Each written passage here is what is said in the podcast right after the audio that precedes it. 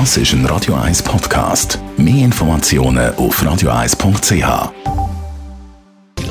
Netto, das Radio 1 Wirtschaftsmagazin für Konsumentinnen und Konsumenten.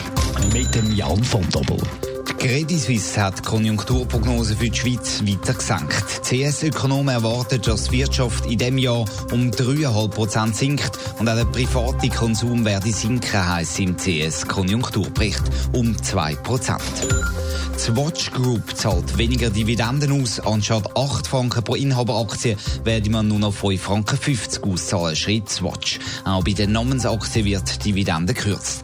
Auch beim eigenen Lohn hat der Verwaltungsrat von Swatch den Rotstift angesetzt. Er zahlt sich ein Drittel weniger Honorar aus. Der Fahrdienstvermittler Uber leidet unter der Corona-Krise. Uber hat angekündigt, 2 Milliarden Dollar abzuschreiben. Auch die Jahresprognose hat das US-Unternehmen noch abkorrigiert. Uber ist allerdings schon vor der Corona-Krise schlecht dagestanden. Das Unternehmen hat im Schlussquartal 2019 einen Verlust von 1,1 Milliarden Dollar eingefahren. Während die einen Geschäfte Coiffeure zum Beispiel und Gartensender spätestens seit gestern fleissig am Vorbereiten sind, dass sie in zehn Tagen wieder aufmachen können, ist in anderen Branchen die Enttäuschung riesig. Die nämlich, die länger müssen zuwarten, Jan van Dobbel, dass die nicht glücklich sind, das ist ja noch nachvollziehbar. Aber wie sieht es bei der Gesamtwirtschaft aus? Ja, die grossen Verbände, also die, die mehr als eine Branche vertreten, die reagieren teils, teils. Der Gewerbeverband zum Beispiel ist froh, dass man jetzt einen Fahrplan hat kritisiert aber einzelne Punkte, so zum Beispiel, dass grosse Läden in zehn Tagen wieder alles dürfen verkaufen, also auch Kleider oder Bücher, die kleinen Fachgeschäfte aber noch zwei Wochen länger müssen zubleiben. Und auch bei Economy Suisse ist man so halb zufrieden mit dem Bundesrat, sagt Geschäftsführerin Monika Rühl.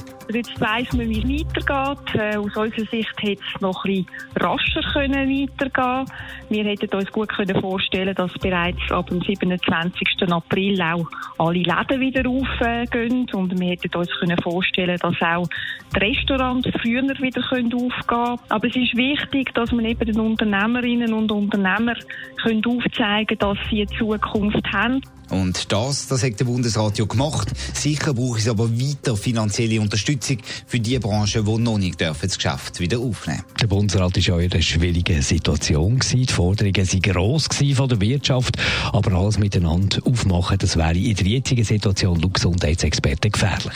Genau so ist es und darum hat der Bundesrat eigentlich gar nicht anders können machen, als gewisse Teile der Wirtschaft zu enttäuschen.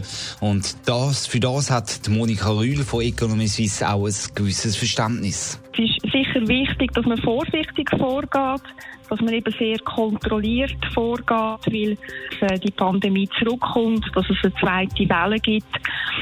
Aber eben, sobald es klar werde, dass die Infektionszahlen weiter runtergehen, dann brauche es schon rasch weitere Lockerungen, so Economy Suisse. Netto, das Radio 1 Wirtschaftsmagazin für Konsumentinnen und Konsumenten.